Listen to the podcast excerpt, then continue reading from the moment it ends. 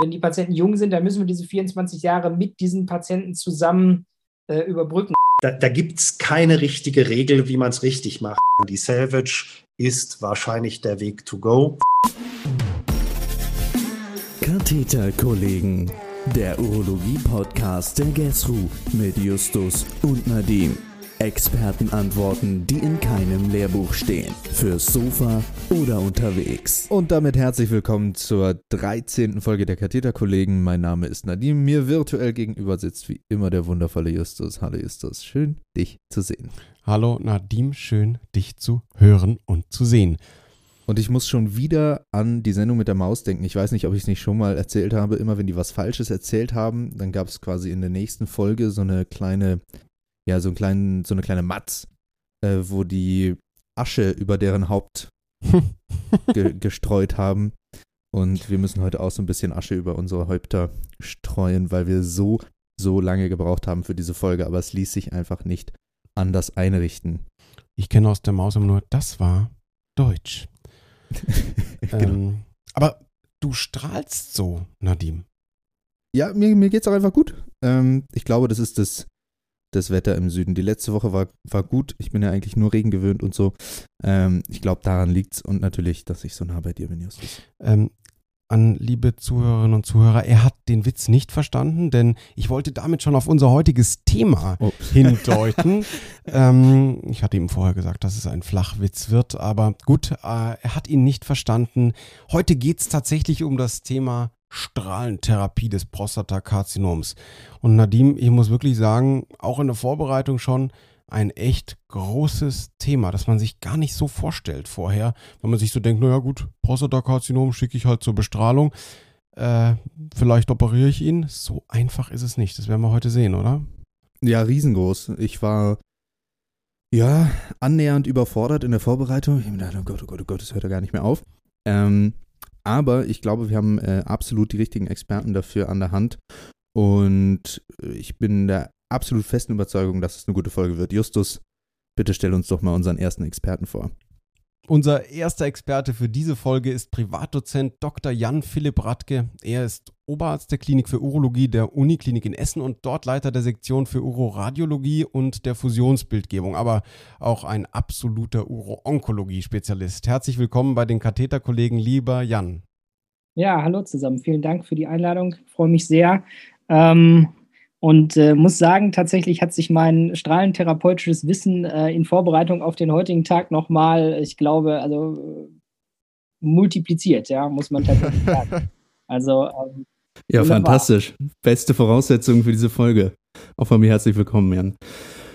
Unser zweiter Experte ist, wie könnte es anders sein, Strahlentherapeut. Dabei natürlich nicht irgendeiner, sondern der Direktor der Klinik und Poliklinik für Strahlentherapie und Radioonkologie des Klinikums der LMU München Herzlich willkommen, Herr Professor Klaus Belker.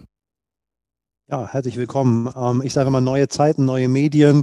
Äh, bis vor kurzem bin ich noch, äh, sagen wir immer durch die Lande gereist, habe, sage ich mal, Fach, Fachvorträge gegeben, Leute ausgebildet, Fortbildungen gehalten. Ähm, jetzt reisen wir nicht mehr und äh, machen Podcasts.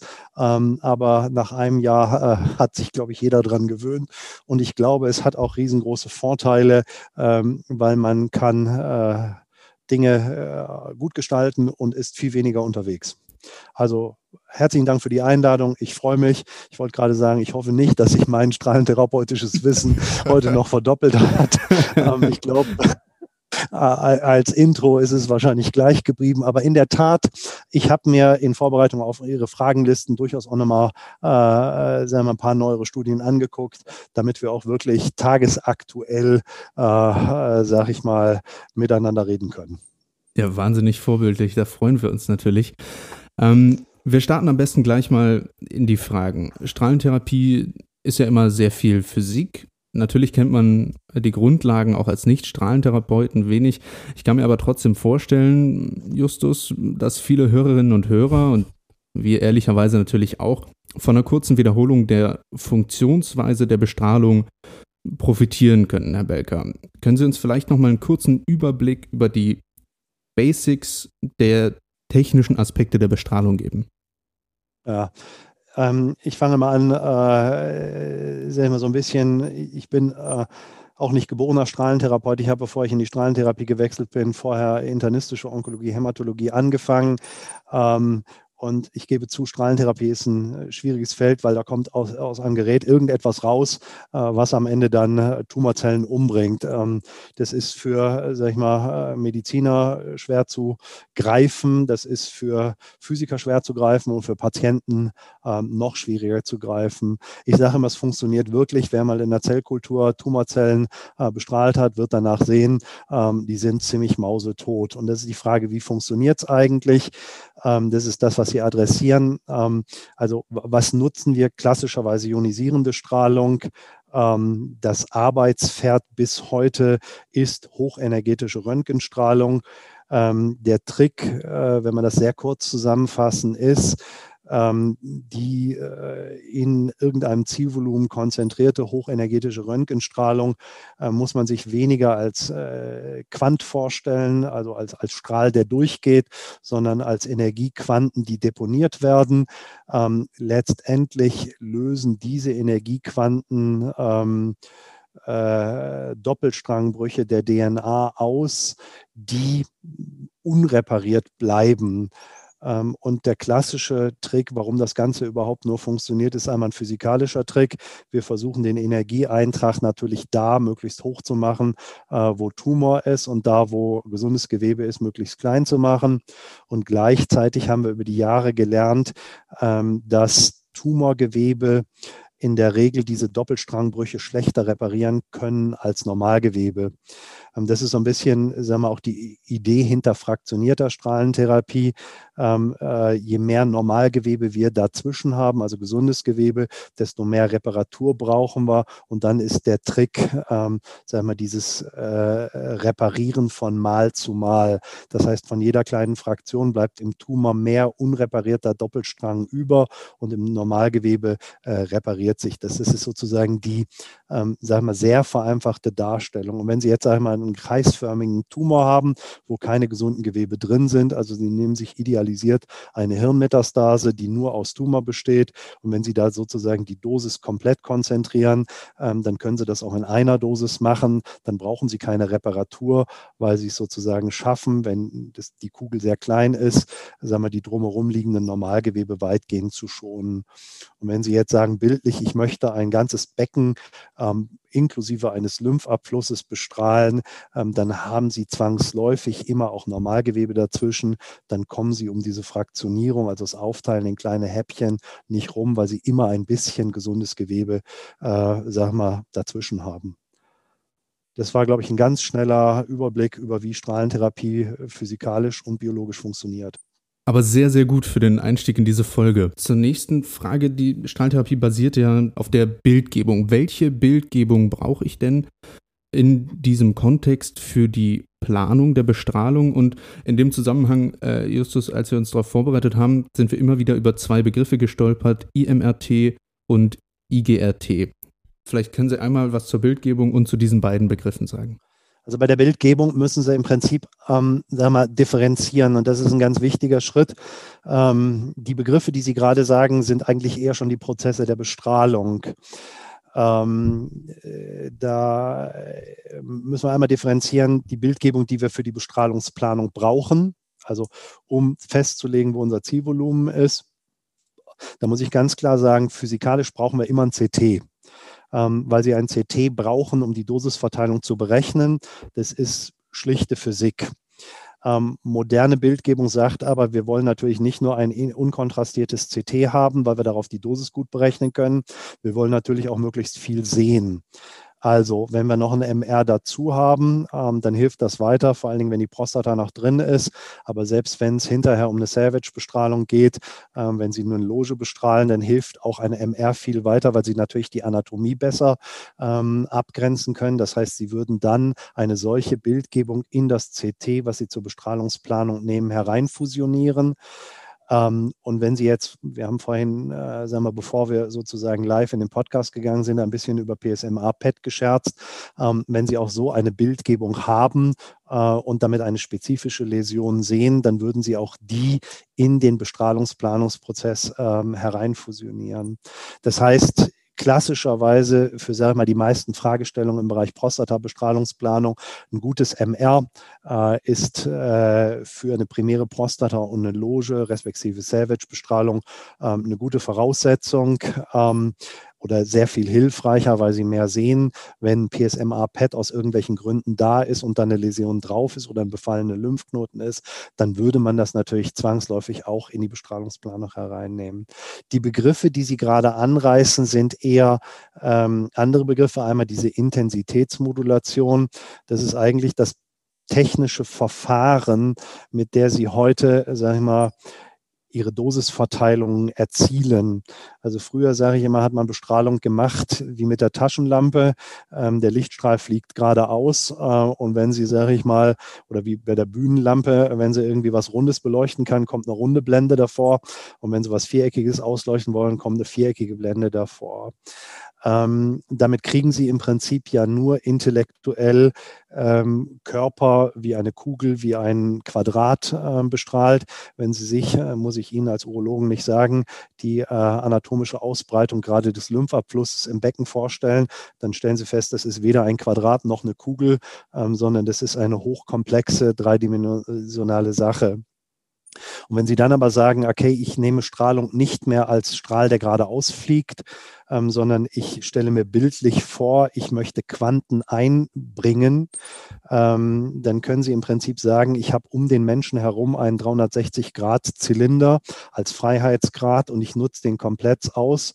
Und dosiere, sage ich mal, menschlich gar nicht mehr nachvollziehbar, in ganz vielen kleinen Segmenten strahlen Quanten in das ein, äh, wo ich sie haben kann. Und wenn ich sozusagen einmal den ganzen Ring um den Menschen herum nutze, dann kriege ich am Ende durch Modulation meiner Strahlintensität, ähm, sage ich mal, hinterher auch hochkomplexe dreidimensionale Zielvolumina extrem gut ähm, ausbestrahlt. Und das ist eigentlich das, was Intensitätsmodulation ist.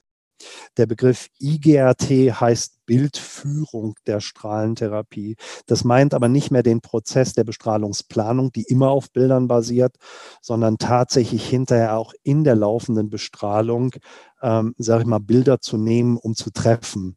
Ähm, das ist mhm. bei der Prostatastrahlentherapie besonders wichtig. Ähm, Anatomisch haben sie oberhalb der Prostata eine sich füllende Blase und hinter der Prostata ein sich bewegendes Rektum. Ähm, und wenn sie das sozusagen ähm, äh, unkompensiert lassen, ähm, dann haben sie letztendlich, wenn sie die Prostata immer treffen wollen, die Notwendigkeit, sage ich mal, großer Sicherheitssäume. Das heißt, eine Prostata kann sich, je länger der Patient auf dem Tisch liegt, bis zu 15 Millimeter im Extrem äh, bewegen. Wir haben, sage ich mal, live äh, Ultraschalldaten auf, in Bestrahlungsposition und wenn Sie die mal aufsummieren, dann stellen Sie fest, eine Prostata kann durchaus auch in, einer, in einem Minutenabstand mal durchaus 11 Millimeter oder 12 Millimeter nicht mehr da liegen, wo sie sind. Und wenn sie dann im Prinzip sagen, ich mache eine Strahlentherapie und kriege das nicht mit, dann treffen sie entweder nicht oder aber sie müssen große Sicherheitssäume haben. Das heißt, äh, Image-Guided Strahlentherapie heißt jede Art von Bildführung, ähm, die das Tracken eines Organs live entweder kurz vor Bestrahlungssituation oder live unter Bestrahlungsbedingungen ermöglicht. Also IGRT meint immer die Bildführung, die Sie machen mit Patient auf dem Tisch und sicherstellen, dass Sie die Prostata auch wirklich treffen. Vielen Dank. Jetzt, Sie haben schon äh, zweimal von den zeitlichen Aspekten gesprochen. Ähm, jetzt sitzt der Patient irgendwie da in der, in, im Aufklärungsgespräch oder bei der Stanze oder so und fragt, ähm, was sagt man dem Patienten, wie oft müssen die Patienten äh, zur Bestrahlung hin? Und wie lange dauert eine Sitzung? Und dann kommt ja auch die Frage, wie wird bestrahlt, also von wo, von, von extern oder ähm, wie, wie läuft das ab, was sagt man den Patienten? Also das, wo wir jetzt die meiste Zeit drüber reden, ist perkutane Strahlentherapie, Strahlentherapie von außen. Ich glaube, die Spezialverfahren müssen wir hinterher nochmal ähm, besprechen. Die klassischen Verfahren der fraktionierten Strahlentherapie sind in Zeitfenstern jetzt, sage ich mal, über primäre Strahlentherapie, über Salvage, über ähm, äh, auch Adjuvanz ich sage den Patienten immer, bereiten Sie sich mal irgendwie auf sieben Wochen, sechseinhalb bis sieben Wochen vor. Ähm, dann fahren Sie eigentlich ganz gut. Ähm, das ist täglich, das muss man den Patienten sagen, werktäglich. Ähm, wenn es moderne Bestrahlungsgeräte sind, die in der Rotation bestrahlen, dann ist die Zeit, die der Patient tatsächlich auf dem Rücken im Bestrahlungsgerät liegt, ähm, dann sind das wenige Minuten. Ich sage dem Patient immer mit Aufbauen, Abbauen, Positionieren, Lagekontrolle, äh, machen Sie mal zehn Minuten. Die Zeit, die der Strahl an ist, sind aber im Regelfall wenige Minuten bis eigentlich äh, Sekunden. Also wenn man das mit zwei Rotationen macht, sind das zweimal 40 Sekunden. Ähm, und es ist dann für den Patient auch wichtig zu wissen, ähm, dass er dann nicht irgendwie stundenlang alleine in einem Raum liegt. Also die Zeit, die er alleine im Raum liegt, wo der Strahl wirklich an ist, äh, kann man im wenige Minuten Bereich ähm, denken. Ähm, was immer die Frage ist, muss ich so lange bestrahlt werden? Wir sehen einen Trend in der Fachgesellschaft zunehmend zu verkürzten Protokollen, vor allen Dingen für die primäre Strahlentherapie, also die Strahlentherapie, wo die Prostata noch drin ist. Ähm, da geht der Trend zumindest jetzt bei uns hin ähm, zu Vorgehensweisen, die das Ganze in 20 Fraktionen anbieten. Ähm, das ist ist im Wesentlichen analog. Bei uns ist es der Chip-Trial, ähm, aber auch äh, andere Trials, wo man die Einzeldosis pro Mal ein bisschen hochzieht äh, und dann in 20 Fraktionen durch ist. Das machen wir aber tatsächlich nur in der primären Strahlentherapie. Bei Salvage und bei Adjuvans ziehen wir die Dosis nicht hoch. Da haben wir noch nicht so viele Daten. Ähm, und diese ganz verkürzten Protokolle, ähm, die sind noch nicht so richtig evidenzbasiert. Wir haben uns heute etwas Kleines überlegt, Nadim, gell, ganz unvoreingenommene Meinungen, nämlich ähm, wir wollen von unseren Experten geblindet wissen, wann sie eine Radiatio und wann sie eine OP bei der definitiven Therapie des lokalen, lokalisierten Prostatakarzinoms machen würden oder den Patienten empfehlen würden. Ähm, fangen wir doch mal beim Herrn Belka an. Äh, der Jan ist jetzt stumm geschaltet und der Herr Belka erzählt uns mal, wann er was machen würde. Bitteschön. Also ja, äh, ganz kurz. Ähm, erstmal die, die Gruppe, wo man sozusagen darüber diskutieren kann, äh, Strahlentherapie versus OP, ähm, wo die Datenlage, wir mal, klar ist und ich glaube, wo es die meiste Herausforderung ist, sind die Low-to-Intermediates äh, wo ich sage, da muss man nicht, da, da, muss man nicht in die Tiefe gehen, das machen wir später nochmal. Also wir haben Patienten mit Low to Intermediate und dann ist die Frage, wer wird operiert, wer wird bestrahlt ähm, und wer kriegt vielleicht irgendwie äh, einen Active Surveillance. Für Seiten der, also das Wichtigste ist, ich finde, man muss dem Patienten ab Initio eigentlich alle Optionen fair erklären. Ähm, und dann ist es für mich der erste Punkt, gibt es harte medizinische Indikationen, ähm, die möglicherweise ein hohes OP-Risiko oder ein vorhandenes OP-Risiko indizieren. Sagt der Patient hat Vorhofflimmern, ist makumarisiert, kardiale Sachen oder, oder, oder, dann würde ich eher sagen, meine Güte, wir tendieren zu einer ähm, äh, Radiation. Ähm, der zweite Punkt ist, was ich ganz wichtig finde, Patientenpräferenz. Ähm, da sagt man einem Patienten, wenn sie psychologisch nicht gut damit klarkommen, dass ein Tumor nicht ad hoc raus ist. Es gibt Patienten, die sagen, ich kann damit nicht leben, ich will das raushaben. Ähm, und das kann man dem Patienten ja ganz klar sagen. Bei einer OP haben sie einen schnellen PSA-Abfall. Äh, bei einer Strahlentherapie müssen sie ein bisschen Geduld haben. Wenn ein Patient sagt, ich will das Ding in Essig und Öl haben, ich kann das nicht in mir haben, dann ist das psychologisch ein guter Schritt, wo man sagt, dann ist dieser Patient, äh, sage ich mal, besser bei einer OP aufgehoben. Wenn ich einen Patient habe, der der mir sagt von seiner Lebenssituation heraus, äh, sage ich mal, auch ein kleines Inkontinenzrisiko ist für ihn etwas, was ein No-Go ist weil er sagt, ich liebe Opern, ähm, ich kann mir das nicht vorstellen, Vorlagen, äh, das verletzt meine, sagen wir, mein, mein Sense of Well-Being, dann ist dieser Patient möglicherweise eine Nuance besser ähm, mit der Strahlentherapie aufgehoben. Genauso, wenn ein Patient kommt und sagt, Mai, ich habe seit Jahr und Tag äh, eine chronisch entzündliche Darmerkrankung, da sind wir wieder bei den harten medizinischen Faktoren, dann sage ich auch immer, Mai, da ist der besser mit einer OPE aufgehoben. Das heißt, es ist eine Mischung aus harten medizinischen Faktoren, Faktoren, die das für mich in die eine oder in die andere äh, Richtung bringen lassen. Und dann klassischer Aspekte, was will der Patient, womit kommt er besser klar. Wenn ich einen Patient habe, der sagt, Mai, ich habe eine ganz junge Freundin, äh, meine Potenz ist mir äh, was ganz Heiliges, ähm, dann muss man zumindest sagen, dass er möglicherweise mit einer Strahlentherapie, vor allen Dingen, wenn es eine ist, wo man keine Hormone braucht, ähm, möglicherweise, was Potenz angeht, besser aufgehoben ist. Auch da muss man differenziert vorgehen. Das ist nicht ein Schwarz und Weiß, aber ich sage einem Patient, das ist möglicherweise was, wo sie, wo sie ein paar Prozent besser aufgehoben sind. Also das ist mein Vorgehen. Vielen Dank, Herr Professor Belker. Dann ändern wir jetzt. Jan ist wieder entmutet und dann darfst du gerne antworten. Genau, also ich glaube, der grundsätzlich gibt es immer die einfache Antwort. Die einfache Antwort ist immer die, die Leitlinienantwort und die Leitlinienantwort ist, dass grundsätzlich mal die radikale Prostatektomie für das lokal begrenzte Prostatakarzinom aller Risikogruppen eine, eine sehr, sehr gute Therapieoption ist. Und wenn man dann so ein bisschen ähm, in, die, in die Tiefe schaut, dann gibt es vielleicht und ähm, in der Entwicklung seit ungefähr zehn Jahren vielleicht Risikogruppen, die so ein bisschen mehr davon profitieren, wohingegen wir natürlich im Wissen, Low-Risk-Prostatakarzinome, großes Thema, aktive Überwachung werden eben hauptsächlich, äh, denke ich, in der heutigen Zeit aktiv überwacht und ähm, sind jetzt der, der, den beiden primär, äh, primären Therapieoptionen jetzt gar nicht so zugänglich. Und dann ist man relativ schnell halt eben beim mittleren Risiko und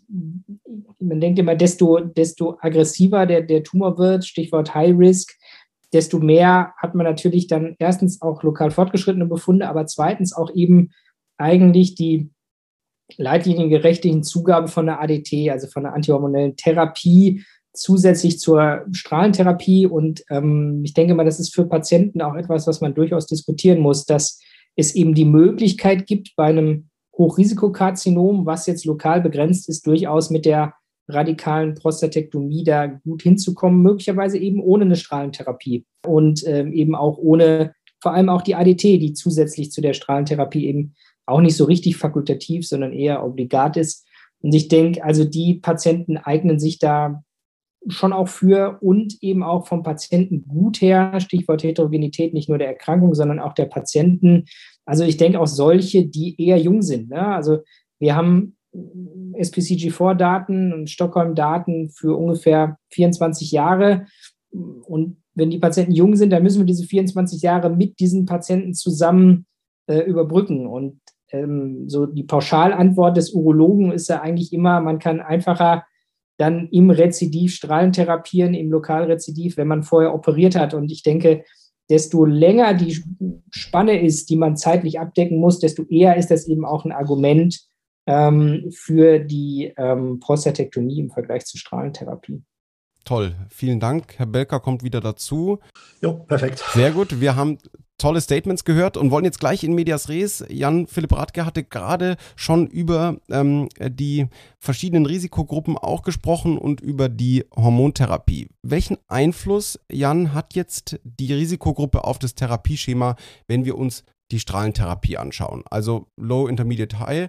Ähm, wenn wir uns jetzt mal gerade das erste Thema, die Hormontherapie anschauen, du hast gesagt, könnte für den einen oder anderen Patienten ein Nachteil sein, die ADT. Ähm, da gibt es ja verschiedene Dauern. Wann gebe ich wie lange die Hormontherapie begleitend zur Strahlentherapie? Also grundsätzlich ist es ja so, dass ähm, gerade ja schon einleitend gesagt, also wir haben ähm, letzten Endes im, im Niedrigrisiko und im Intermediärrisiko ähm, die, die Strahlentherapie als Standalone und als sehr, sehr gutes Standalone, was eben auch ohne die Zugabe einer ADT funktioniert und auch sehr, sehr gut funktioniert. Letztlich ähm, ist die Datenlage aber gleichwohl äh, in, in, der Hochrisikosituation ähm, so, dass wir da eigentlich schon auch einen Konsens haben. Dieser Konsens ist in der Regel, ja, bewusst in der Regel gesagt, zwei bis drei Jahre eine Hormontherapie zu geben, in der Regel so etwas überlappend. Das heißt, man äh, versucht letztlich die, die, die Sensibilität der Tumorzellen anzutriggern mit einer Hormontherapie, die in der Regel so äh, sechs Wochen bis drei Monate vor der eigentlichen Bestrahlung dann beginnt und letztlich dann aber in der Regel auch zwei bis drei Jahre ähm, empfohlen wird in der Hochrisikosituation. Und das ist, glaube ich, was, was man mit dem Patienten eben besprechen muss. Warum, warum ist das ein, warum gibt es da einen Grund für? Der Grund ist halt letztlich, dass wir nicht so richtig wissen, wie sieht dann tatsächlich das lokal fortgeschrittene oder beziehungsweise die äh, die ähm, lymphatische Metastasierung aus. Und wir wissen, in einer Hochrisikosituation haben wir 20 bis 30 Prozent, je nachdem der Patienten, ähm, die in der Tat auch Mikrometastasen haben können. Und gerade eben dort haben wir eben die, die, die ganz klare Empfehlung hin zur, äh, zur begleitenden ADT. Ähm, das ist eben für Stichwort auch junge Patienten durchaus mal etwas, was man durchaus kontrovers diskutieren kann.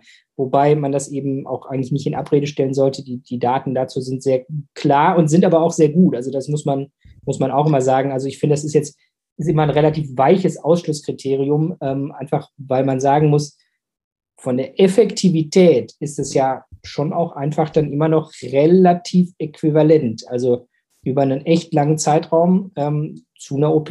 Das muss man doch nicht sagen. Also funktioniert die Kombination. Du hast jetzt von den zwei bis drei Jahren gesprochen. Jetzt gibt es aber in der Leitlinie, soweit ich weiß, auch dieses halbe Jahr Hormontherapie. Ähm, du hast gesagt, Standalone bei Low Intermediate. Hat dieses halbe Jahr Hormontherapie einen Stellenwert? Vielleicht Frage an Herrn Belker.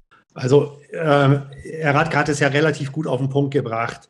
Ähm, letztendlich, was ich immer kritisch sehe, ähm, dass vielfache Kollegen dazu tendieren, schon im Low-Intermediate-Bereich äh, eine Hormonblockade zu machen, wo ich sage, da ist sie eigentlich gar nicht nötig. Da haben wir keine vernünftige Datenlage. Da wird irgendwie dem Gefühl, mehr hilft mehr nachgegeben. Und im echten High-Risk-Bereich hat Herr Radke gesagt, ich meine, wir haben randomisierte Studien, sechs Monate versus 24 Monate.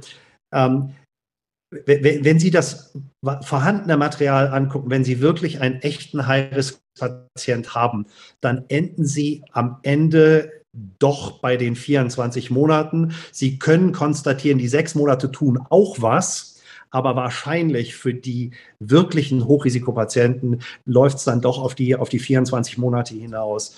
Das heißt, im Prinzip jetzt nochmal zurückzukommen, und das ist die Diskussion, die wir ja gerade haben, der High-Risk-Patient braucht, und ich habe es ja vorhin auch zu sagen, der High-Risk-Patient äh, lokal fortgeschritten, größeres T oder hohes, äh, hohes PSA und oder äh, aggressives Gliesen und möglicherweise junges Alter. Ich glaube, diesen Patienten muss man immer individuell angucken.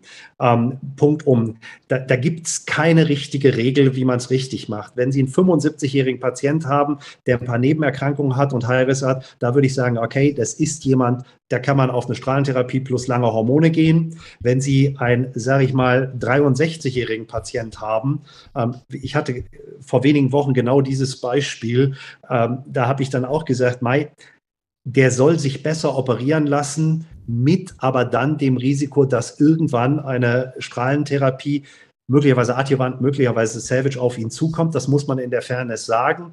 Aber da ist eine Operation sicher eine vernünftig gute Idee, vor allen Dingen, wenn das so richtig aggressive Gliesen sind, äh, 8, 9 aufwärts, hohes Key 67 und solche Parameter, da muss ich ganz ehrlich sagen, muss man hingucken. Das heißt, selbst innerhalb der Hochrisikogruppe muss man noch differenzieren, was, wo man eigentlich hin will. Jetzt knüpfe ich da mal an, wenn es um die Aufklärung geht. Ähm, jetzt ist irgendwie klar, okay, unser Patient muss bestrahlt werden, soll eine Bestrahlung erhalten ähm, und ist aber irgendwie gerade noch in der Urologie und hat Fragen. Und zwar Fragen zu den Nebenwirkungen.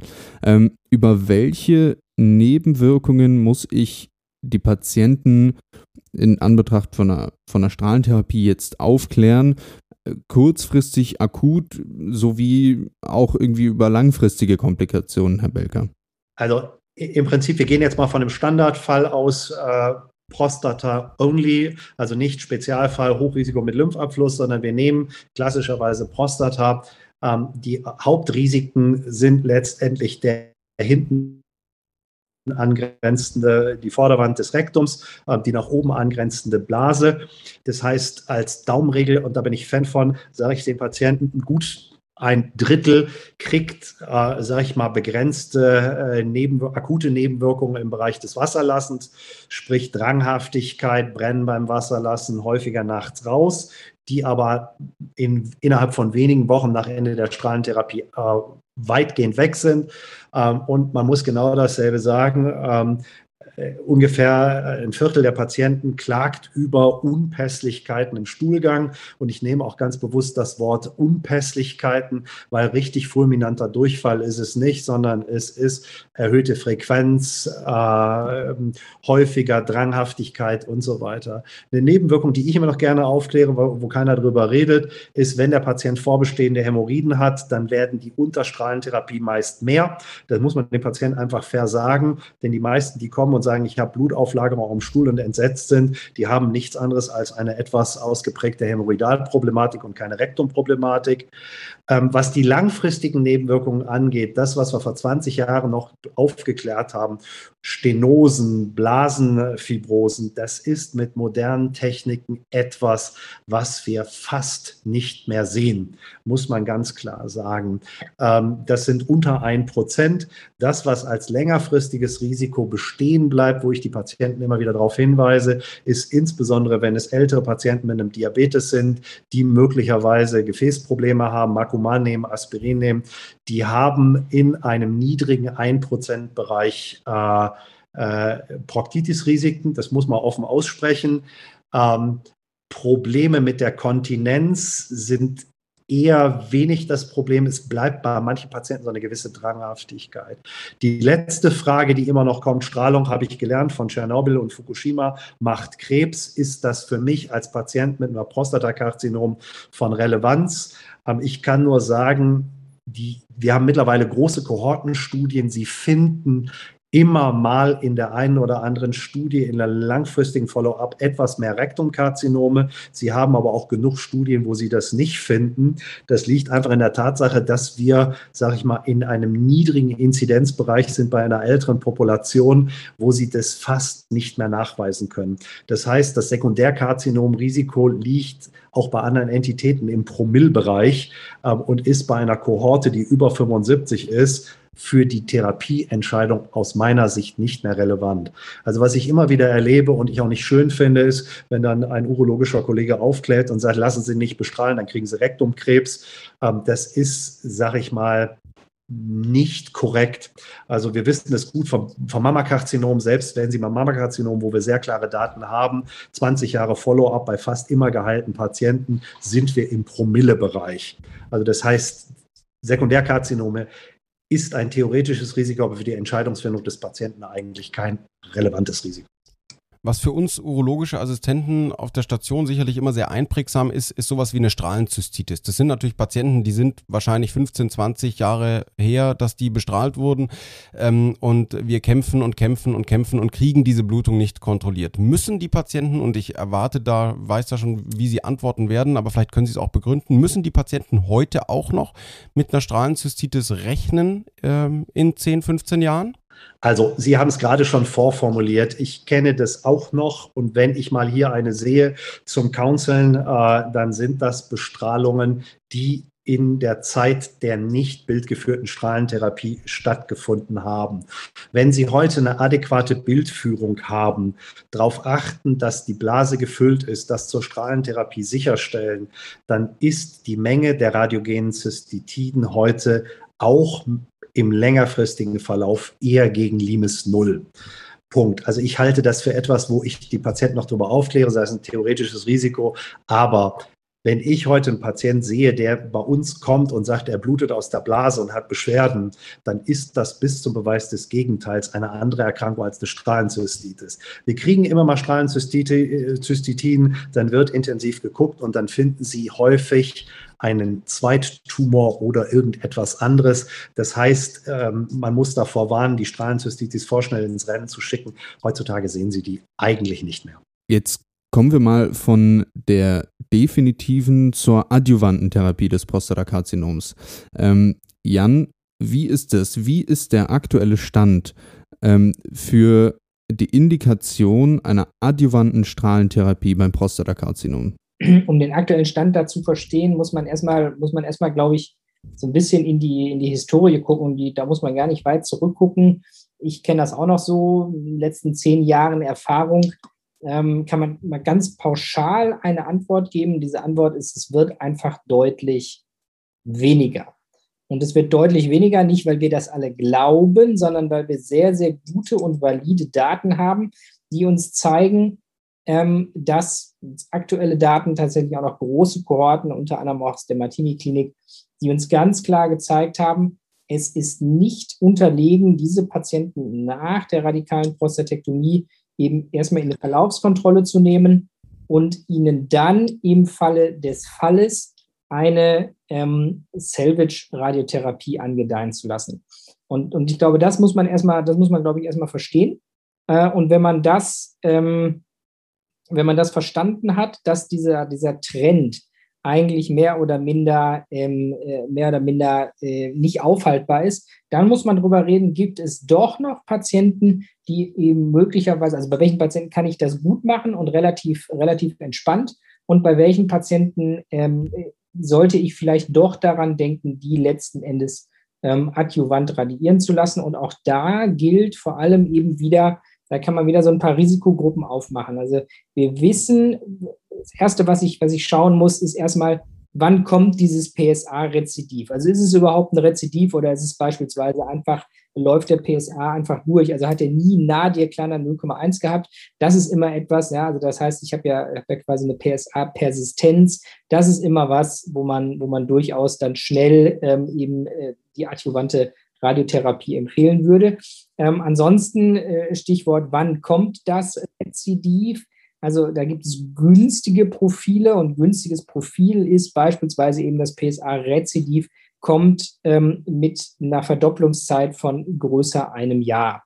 Ja, und wir wissen ja, biochemisches Rezidiv in dieser Zeit eben, ja, also ab 0,2. Das heißt, wir haben einen langen, eher längeren Zeitraum und da wissen wir ähm, grundsätzlich, das ist immer, ist immer gut. Ja, und dann wissen wir, okay, wie sehen die Risikogruppen aus? Und was habe ich da für einen Patienten? Habe ich da einen Patienten mit einem, mit einem T3B-Befund? Stichwort Samenblasenbefall, also wirklich lokal fortgeschritteneren Befall.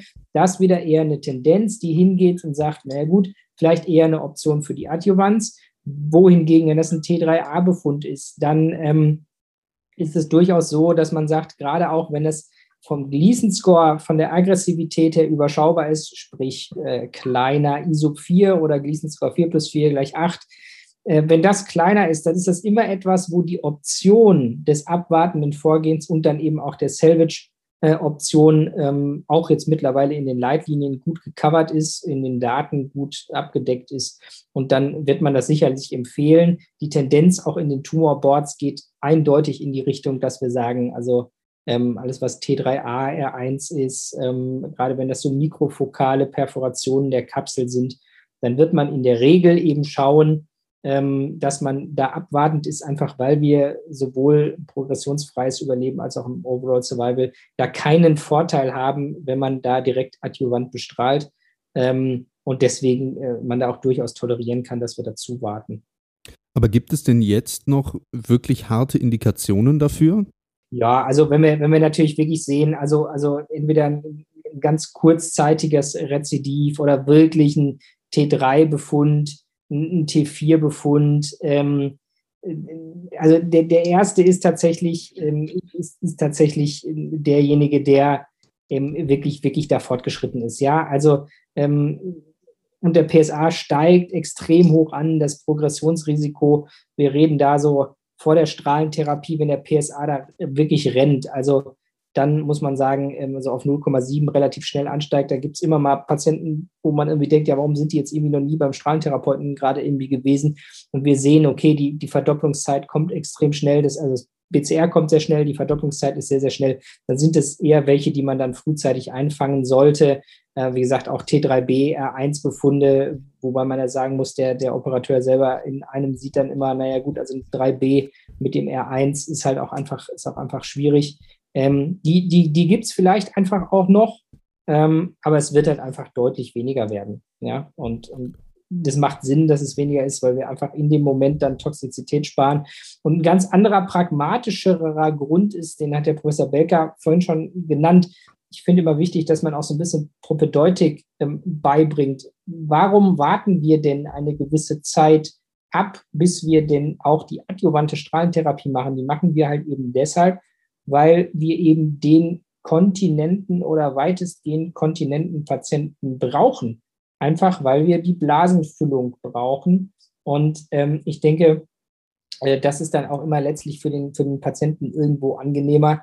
Er hat eine nach der, nach der OP, das ist eben nach wie vor eines der beiden Hauptneben äh, oder eine der beiden Hauptnebenwirkungen und ähm, so dass wir da sagen, okay, wenn wir es dem Patienten angenehmer gestalten, er äh, im Grunde dann auch eine Kontinenz hat, dann ist es erstmal für die Bestrahlung und die Tox besser, beziehungsweise die Toxizität wird geringer, wenn er gut, ein gutes Blasenvolumen hat.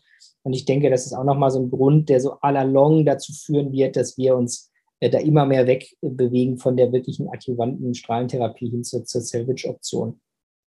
Das heißt, ich nehme mit, äh, eher härtere Indikationen sind Sachen wie ein T3b, also lokal wirklich fortgeschritten oder T4 oder so. Ähm, und äh, bei T3a mit R1 ist der Trend eher in Richtung Zuwarten mit Kontrollen. Genau, man kann jetzt auch so ein bisschen, genau, man kann auch so ein bisschen, jetzt, wenn man jetzt, das, jetzt haben wir mal diese ganzen äh, nodal positiven Befunde jetzt für den Moment mal gerade noch außen vor gelassen. Ähm, da wird es dann tatsächlich im Grunde wirklich schwierig. Also äh, gebe ich dann eine kombinierte Hormontherapie zur Strahlentherapie dazu, ähm, äh, bestrahle ich dann letztlich noch die Lymphabflusswege. Das geht dann schon sehr, sehr weit in die Tiefe. Äh, wenn wir jetzt wirklich mal jetzt um den lokal fortgeschrittenen Befund bewusst ohne Nodalpositivität gucken, dann ist es sicherlich so, dass wir das immer mehr äh, in Richtung der Salvage-Option verlassen werden. Wunderbar, du hast mir die perfekte Überleitung geschaffen. Vielen Dank, ähm, Herr Professor Belker. Wann sollte man denn jetzt zusätzlich die Lymphabflusswege bestrahlen? Und wie ist das? Macht man das einseitig, beidseitig? Ähm, wovon hängt das ab? Ich bin jetzt böse und greife nochmal einen Schritt zurück ähm, zur strahlentherapeutischen Sicht. Ich meine, wenn wir das Thema Salvage äh, und Adjuvans beleuchten, ähm, ein Kommentar von meiner Seite. Wir haben mittlerweile gute Daten und das finde ich extrem gut. Wir haben drei Trials zu diesem klassischen Prostatakarzinom, äh, was keine echten High-Risk-Features hat. Ähm, da äh, muss man ganz klar sagen, die Salvage ist wahrscheinlich der Weg to go. Was, sagen wir, die jungen Kollegen, die zuhören, mitnehmen sollen, Savage heißt nicht, dass PSA ansteigen darf bis zum Himmel, sondern alle Studien haben die Savage-Schwelle relativ niedrig gesetzt. Das heißt nicht, dass der Savage heißt, wir, wir legen da mal los bei 1,5, sondern wenn man den Weg macht eines abwartenden Vorgehens, mit dem man ja einem großen Teil der, der Patienten die Strahlentherapie erspart oder sie nicht notwendig hat, weil es in ihrer Lebensspanne nichts passiert, muss man aber für die sagen, wo was passiert, ist, der, ist das Fenster der Aufmerksamkeit ein PSA von 0,1 bis 0,2. Das heißt, wenn man den Salvage-Weg geht, den man gut gehen soll, muss man den Patienten aber halbwegs vernünftig monitorieren. Wir haben jetzt ein gutes Paper von der Frau Teki zusammen mit Diamico. Ähm, das ist keine randomisierte Studie, aber dies geht genau dieser adressierten, dieser Fragestellung nach. Was sind denn noch Indikationen für eine echte Adjuvanz, sprich möglichst frühe Strahlentherapie nach zwölf Wochen? Und da bleiben genau die. Schneller Anstieg, hoher Gliesen, großflächiger R1, nodaler Befall. Heißt, die gibt es noch. Ich kann jedem dieses Paper von Frau Tilki, was gut kompiliert ist, empfehlen. Da ist es nochmal näher aufgearbeitet, aber das sind die Punkte.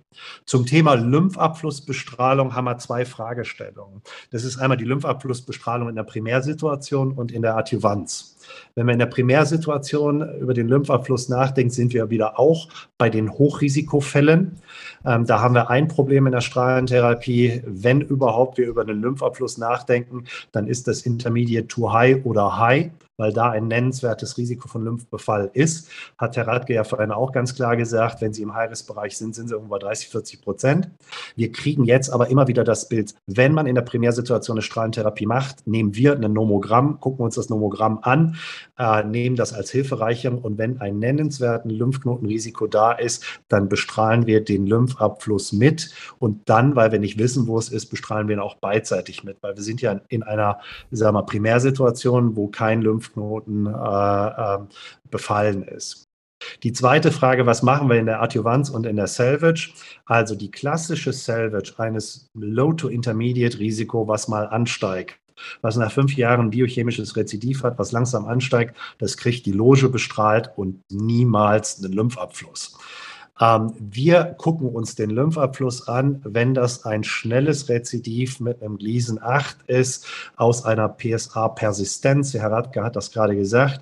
Also der ist nie richtig runtergegangen, eiert dann so ein bisschen bei 0,1 rum, äh, braucht eine gewisse Zeit, steigt dann nach einem halben Jahr aus der 0,1 raus. Ein jüngerer Patient, der vielleicht nur ein Gleason 8 hat, da stellen wir die Indikation, auch wenn wir den Lymphabfluss nicht kennen, den Lymphknoten mitzumachen. Wenn wir einen Patient haben, der pathologisch einen Lymphknoten nachgewiesen hat, dann sind Sie in der Situation ähm, der dünnen Daten. Ähm, wir stellen dann sicher, dass die Seite, wo der Lymphknoten befallen ist, wo der Pathologe sagt, da war was, dass wir die mit reinnehmen und zumindest einen kleinen Anteil der Gegenseite, aber da sind wir auf dünnem Eis.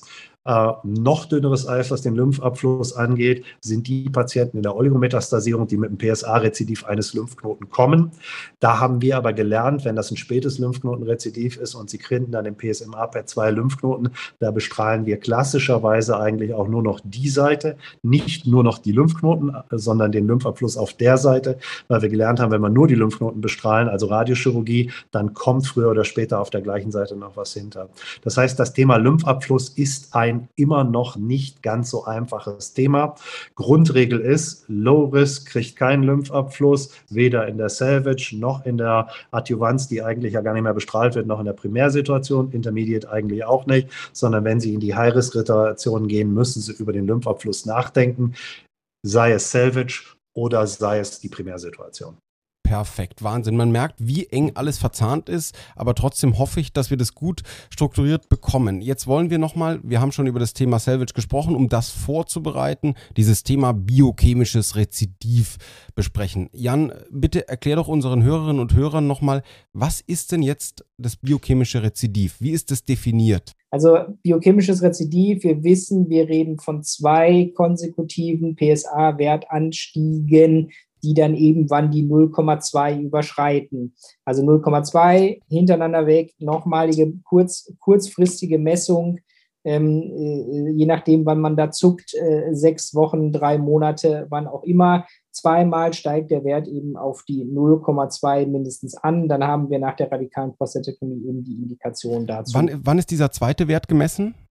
Also der erste nach sechs bis, sechs bis zwölf Wochen, oder? Das ist nach der, nach der radikalen Prostatektomie. Ja gut, grundsätzlich kann man ja sagen, sind ja eigentlich drei Monate. Äh, mhm. zuckt man dann aber trotzdem schon nach so sechs Wochen oder in der, vor allem auch der klassische Bild ist also in der, in der Reha misst dann mal einer den A-Wert.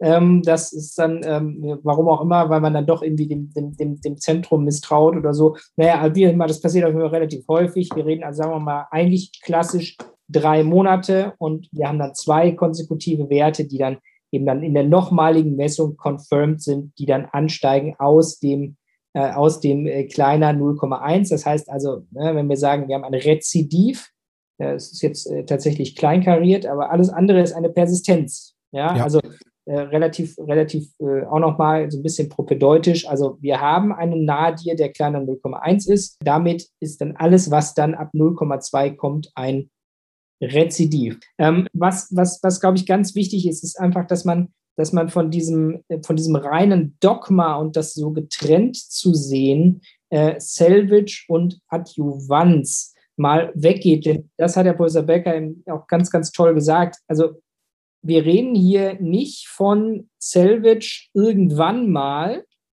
Das mag der Patient manchmal dann so ganz gern glauben, aber wir reden halt eben von einem frühen Salvage. Erstens, desto früher, desto besser. Zweitens, wovon reden wir da? 0,5 beziehungsweise kleiner 0,5, aber auch eben in den Zulassungs- oder nicht Zulassungsstudien, aber in den relevanten Studien in der Regel immer die Grenze unter 0,7.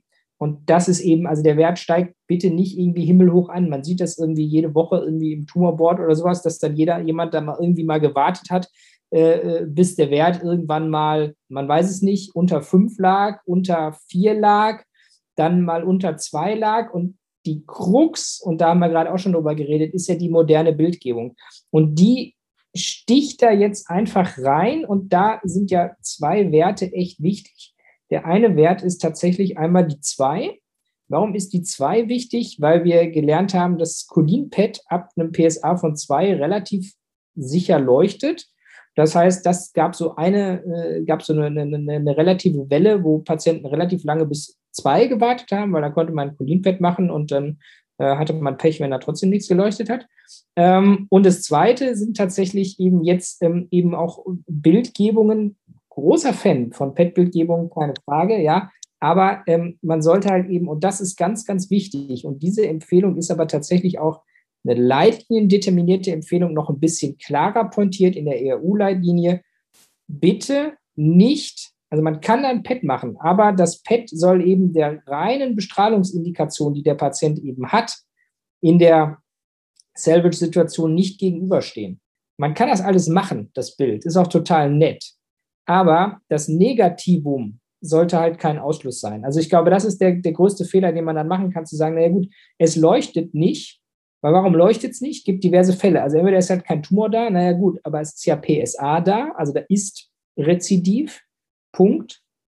Ähm, und das Zweite ist einfach, es gibt halt auch mal eben 10% der Patienten, die eben PSMA negativ sind. Äh, wir sind noch lange nicht so weit, dass da der Primarius dann immer gefärbt ist, ja. Und man weiß, ist er jetzt PSMA äh, avide oder, äh, oder eben nicht.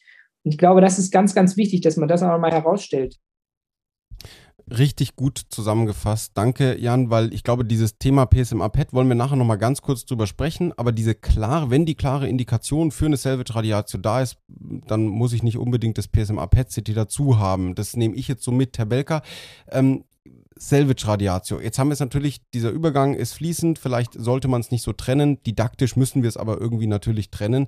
Jetzt äh, vielleicht nochmal von Ihrer Seite, ähm, es gibt ja dieses Thema Early Salvage und Salvage und ähm, dann dieses Thema, was sind denn die Voraussetzungen für eine Salvage-Therapie? Ich denke jetzt so an, welche Therapie hätte, hat schon vorher stattfinden müssen, ähm, beziehungsweise welcher Patient ist ein perfekter Early Salvage oder eben Salvage-Patient auch am PSA-Wert orientiert. Was meinen Sie? Was würden Sie sagen? Also im, im Prinzip Early Salvage und Salvage trenne ich nicht ab.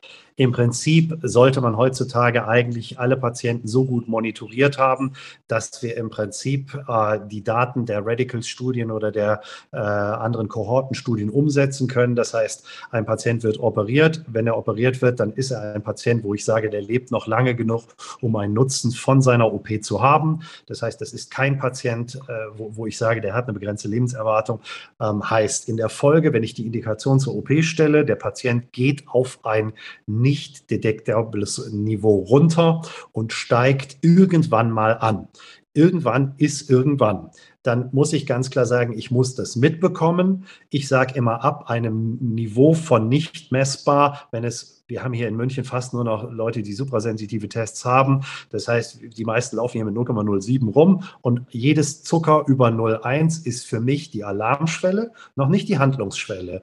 Ähm, ich sage den Patienten, wenn die sich bei uns mit 0,12 vorstellen, sage ich, okay, da müssen Sie jetzt mal aufpassen, müssen Sie relativ häufig mit Ihrem Urologen äh, Kontakt aufnehmen. Relativ häufig heißt nicht jede Woche, sondern brav alle drei Monate. Und wenn es dann an die 0,2 rangeht, dann haben wir eine Indikation. Dann kann man nochmal gucken, wie das sich verhält, bis wir dann in der Planung sind, bis es fertig ist, bis der Patient seinen Urlaub gemacht hat, haben wir das zweite Mal 0,2 erreicht und dann ist für mich die Indikation da. Das heißt, es gibt eigentlich nur dieses Vorgehen. Natürlich haben wir immer wieder Patienten, wo das nicht passiert, die dann mit 0,5 oder 1,2 kommen. Das ist dann eine Salvage.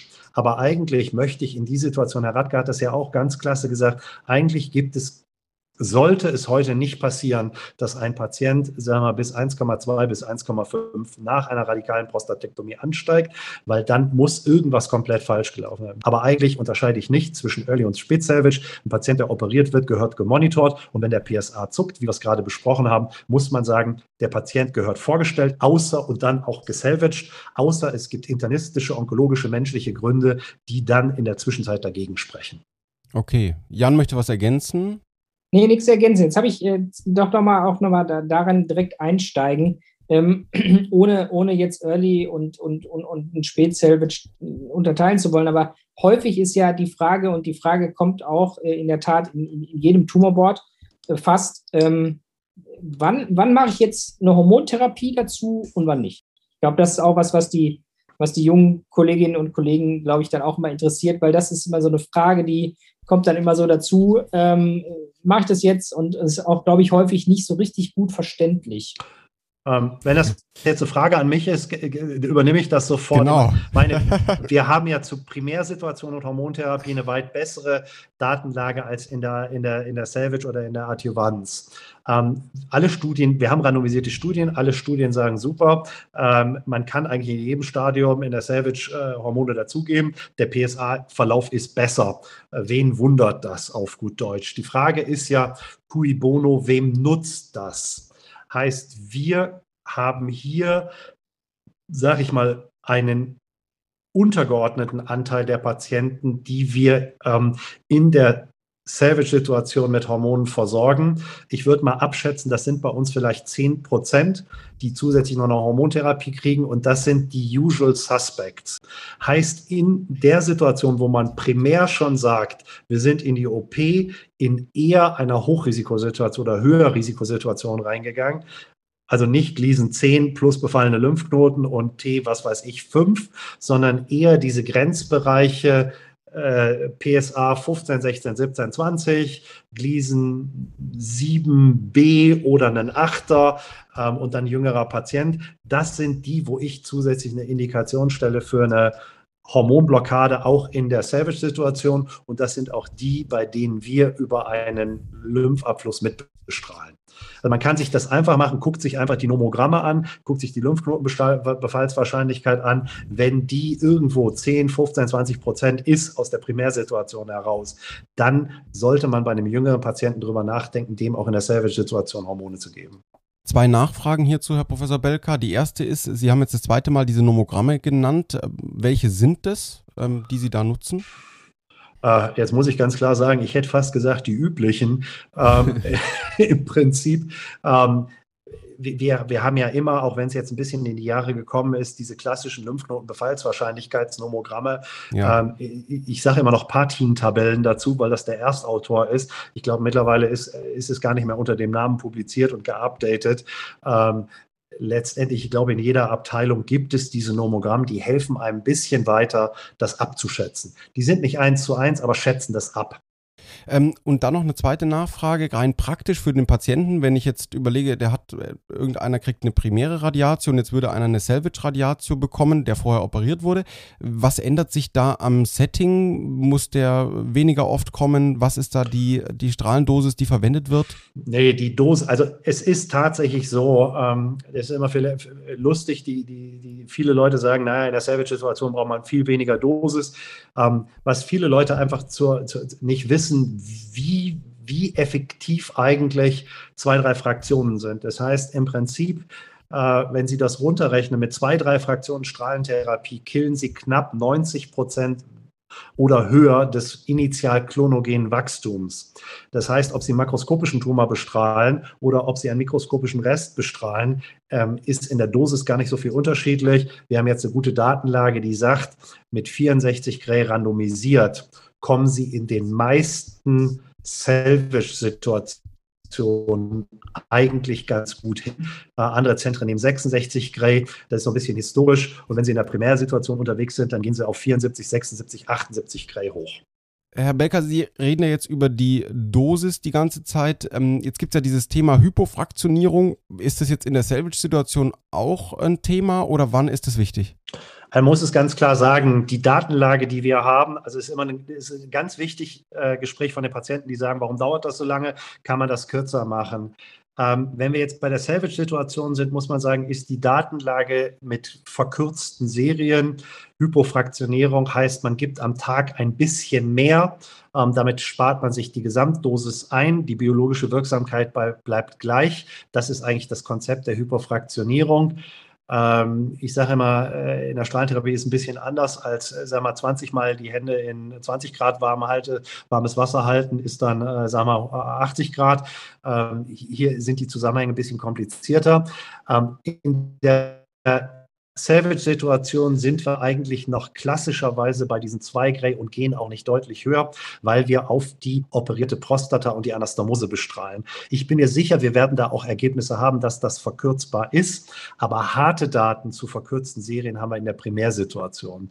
Man kann da paradigmatisch den Chip-Trial nennen. Das ist einer, der, sag ich mal, bei uns in jedem Munde ist. Äh, die, bei uns wird sogar, äh, sag mal, im, im Allgemeinbedarf gesagt, wir chippen den Patienten, damit weiß jeder, wir gehen auf 20 Fraktionen bis 60 Gray. Damit ist die nominelle Gesamtdosis geringer, also 60 sind weniger als 78 Gray, aber die Einzeldosis ist nach oben gezogen, wenn man eine saubere Bildführung hat. Das heißt, im Minimum irgendeinen Aufwand betreibt, die Prostata in ihrer Beweglichkeit wirklich zu monitorieren, dann kann man das gut machen. Bei verkürzten Protokoll, 20 Fraktionen ist äh, ruckzuck durch, sind vier Wochen. Ähm, sind sie in biologisch genau derselben Wirkung bei genauso geringen Nebenwirkungen.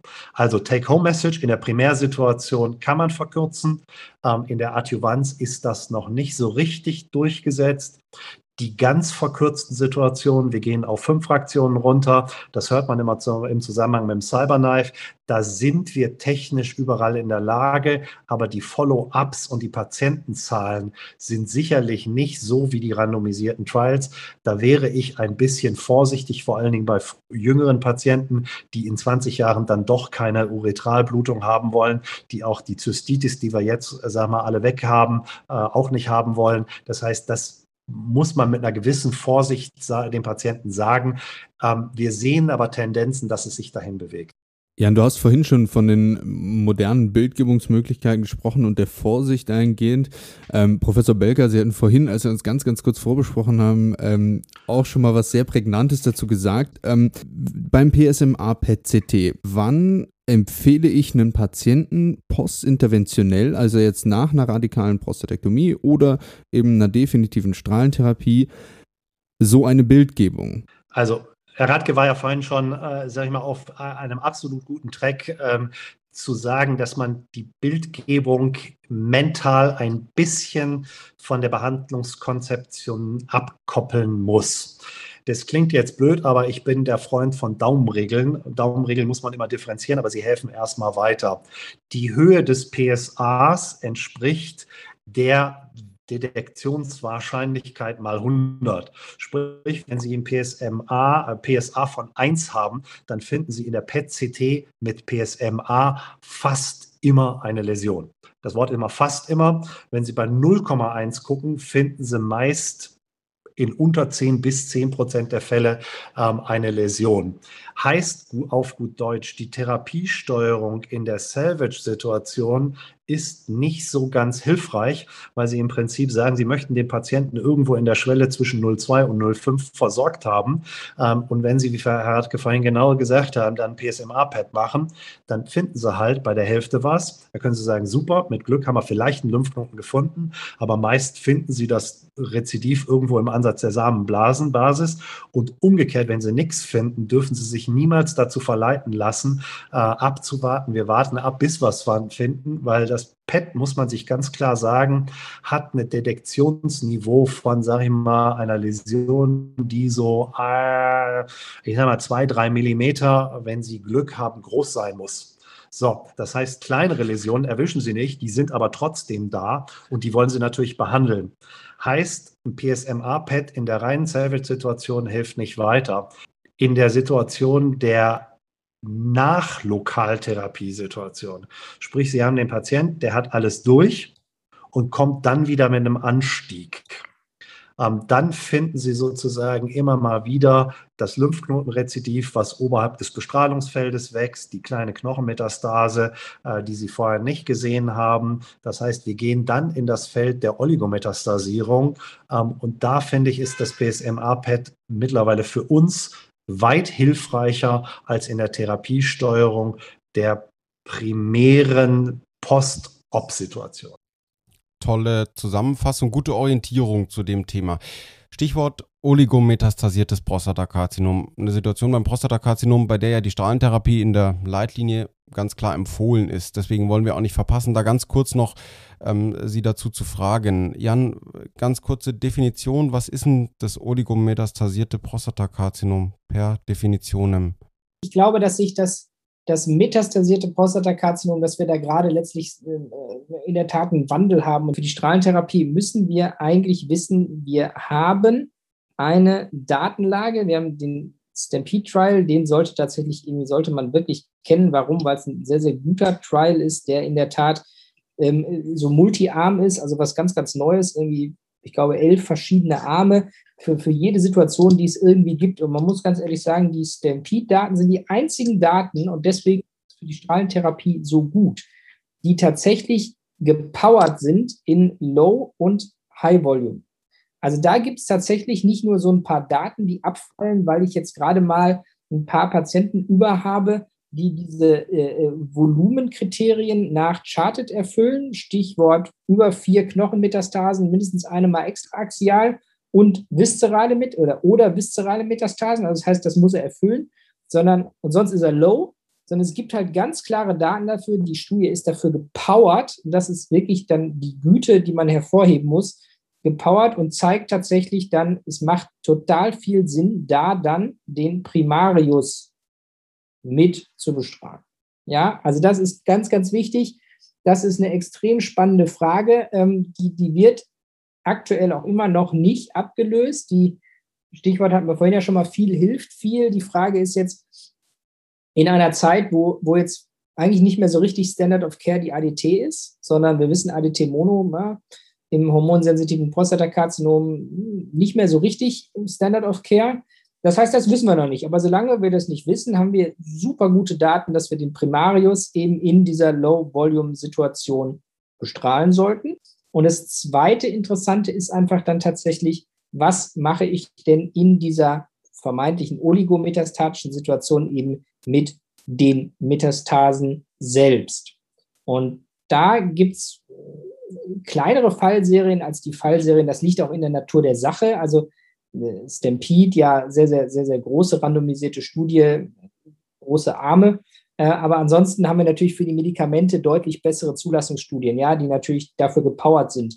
Und ähm, das heißt, für die Bestrahlung von Metastasen gibt es wesentlich kleinere Fallserien, aber diese Fallserien sind, sind in der Regel sehr, sehr vielversprechend. Ne? Da macht man ein Riesenfeld mit auf ähm, was mache ich jetzt damit? Ja, also bestrahle ich jetzt da eben die Metastase. Da gibt es halt viel mehr die Daten und die Daten sind dafür, wie lange kann ich möglicherweise eben die Hormontherapie, über die wir schon geredet haben, möglicherweise hinauszögern.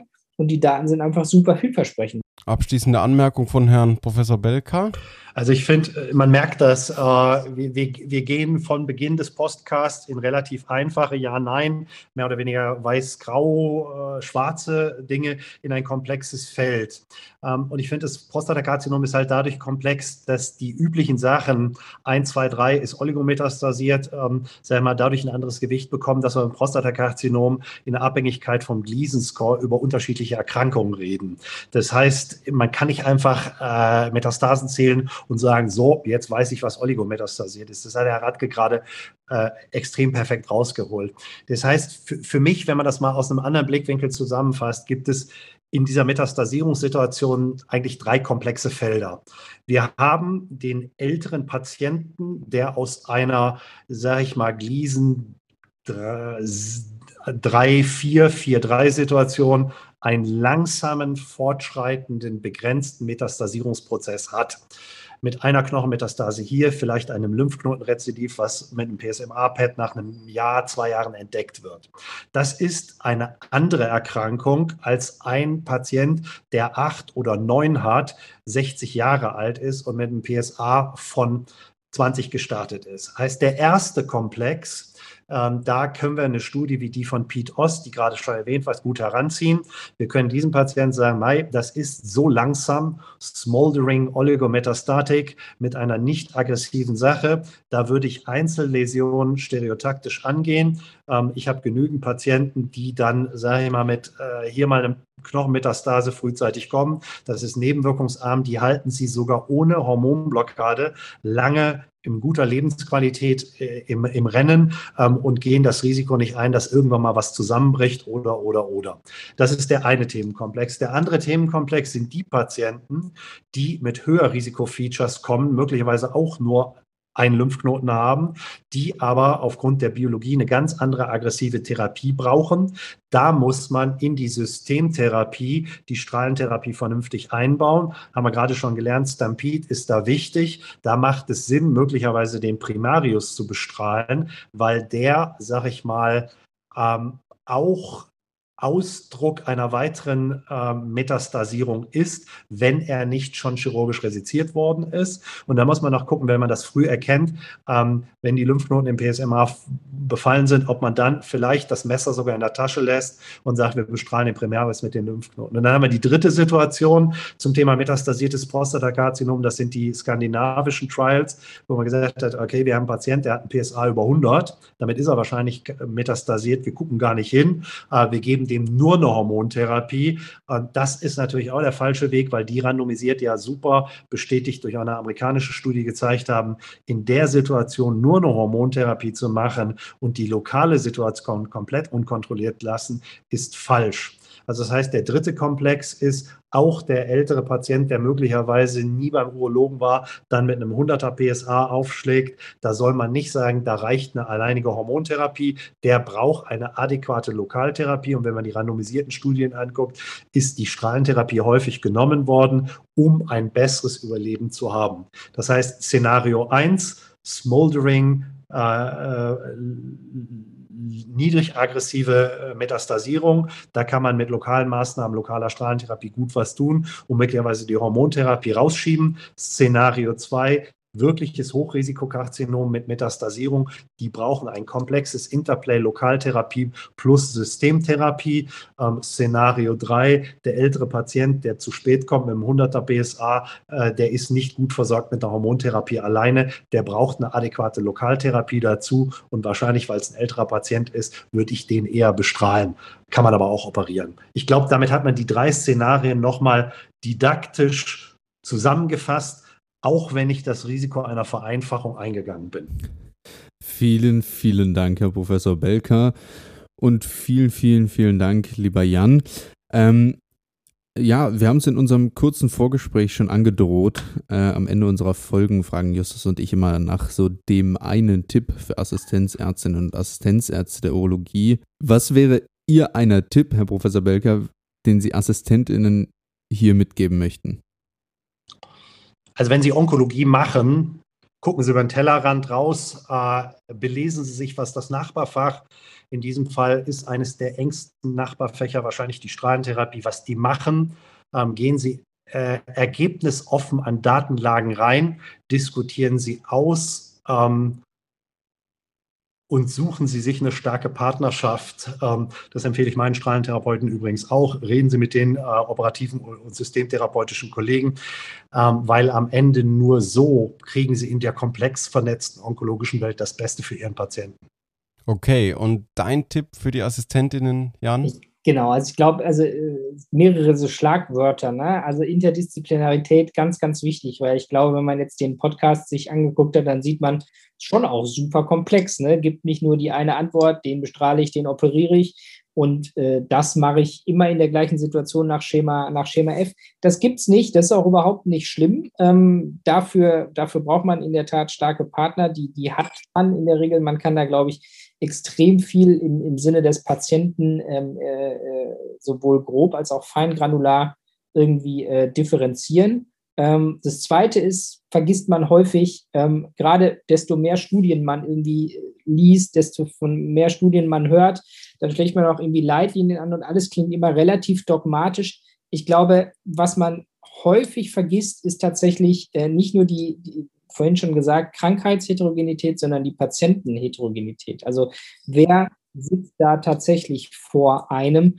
Ähm, das äh, habe ich tatsächlich gelernt, in der Tat von, von Heather Payne, äh, ähm, tatsächlich Strahlentherapeutin aus London. Ähm, und das kann man gar nicht genug lernen. Ich glaube, das ähm, ist wichtig, ähm, dass man das nicht danach Schema äh, dogmatisch durchpeitscht anhand der Datenlage und den Patienten da so reinpresst, sondern ähm, Patientenheterogenität ist fast noch wichtiger als die Erkrankungsheterogenität. Nadim, die Experten sind sich einig. Wir sind uns, glaube ich, auch einig. Eine richtig, richtig tolle Folge ist wieder zu Ende gegangen. Es ging diesmal um die Strahlentherapie. Wir haben gemerkt, äh, dass es nicht so einfach ist, so ein Thema mit Ja- und Nein-Fragen zu beantworten. Umso besser fand ich es und umso mehr habe ich mitgenommen. Ähm, deswegen an dieser Stelle ganz, ganz lieben Dank an Sie, Herr Professor Belka. Lieben Dank an dich, Jan. Es war wirklich fantastisch und ähm, alles Gute. Ihr Lieben, ihr wisst, was jetzt kommt. Es folgt wie immer mein kleiner Werbeblock für unsere Social Media Kanäle, einfach weil das für uns das Medium ist, wo wir irgendwie so mit euch so ein bisschen in Kontakt treten können, was uns immer wahnsinnig doll freut. Ähm, ihr erreicht uns am allereinfachsten über Instagram at Katheterkollegen oder über Twitter. Da sind wir zwar nicht ganz so aktiv, aber die Nachrichten kommen auf jeden Fall auch immer an. Und wer ein bisschen mehr oldschool unterwegs ist, der schreibt uns einfach an podcast.guessru.de und da kriegen Justus und ich sofort eine Push-Benachrichtigung und können sofort antworten. Ähm, genau, viel mehr gibt es eigentlich gar nicht mehr zu sagen. Von mir war es das. Bis zum nächsten Mal. Ciao. Seid gespannt. Ciao, ciao. Danke. Tschüss. Das war Katheterkollegen, euer Urologie-Podcast der GESRU mit Justus und Nadim. Alle Folgen gibt's auf eurem Lieblings-Podcast-Portal oder auf guessru.de.